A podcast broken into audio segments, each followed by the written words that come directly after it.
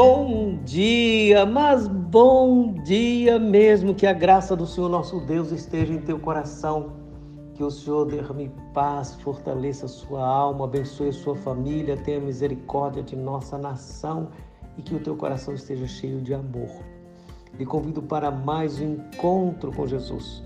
No Evangelho segundo Mateus capítulo 7, versículo 15 está escrito: Acautelai-vos dos falsos profetas que se vos apresentam disfarçados em ovelhas, mas por dentro são lobos roubadores.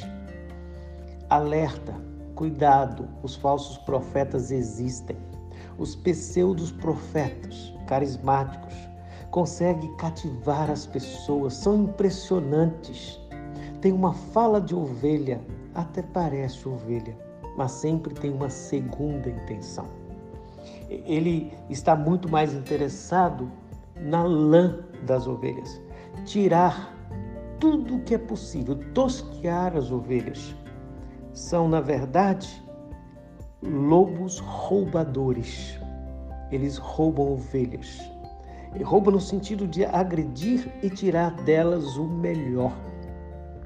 São homens com aparência de piedade, que não valoriza homens de valores, mas tenta tirar todos os valores dos homens.